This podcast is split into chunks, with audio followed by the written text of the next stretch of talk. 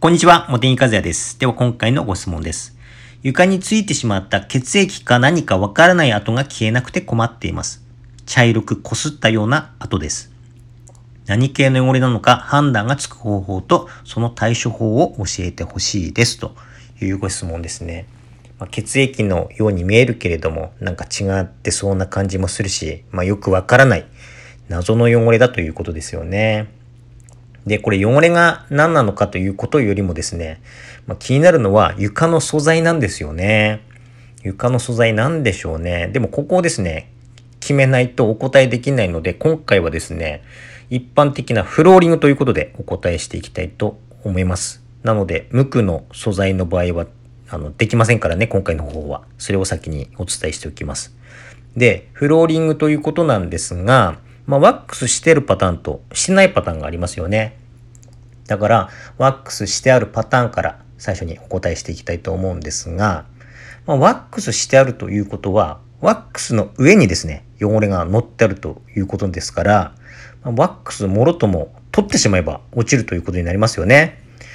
ということで、あの、おすすめなのはですね、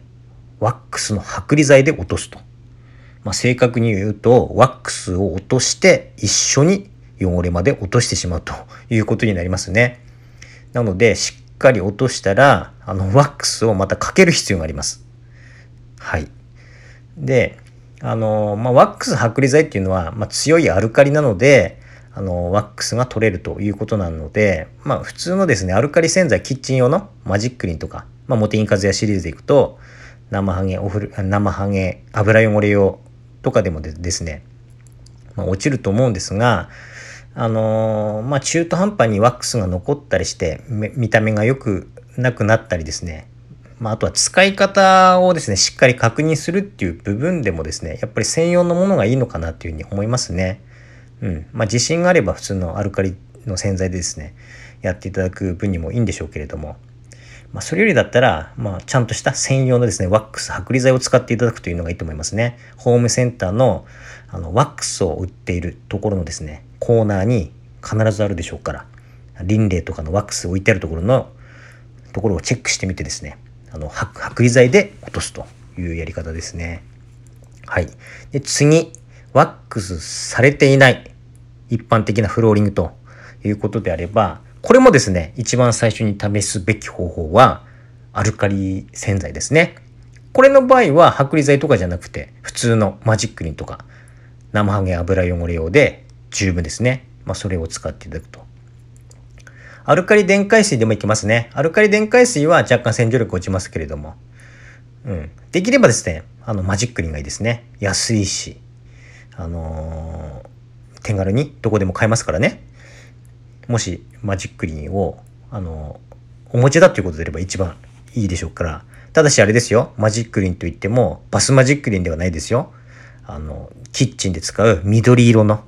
マジックリンです。それで試していただくっていうのが、まず最初のステップですね。はい。それで落ちなければ、まあ、次のステップは、まあ、酸ですね。酸性洗剤。まあ、酸だと、ま、条件限られてくるんですよね。例えばですね、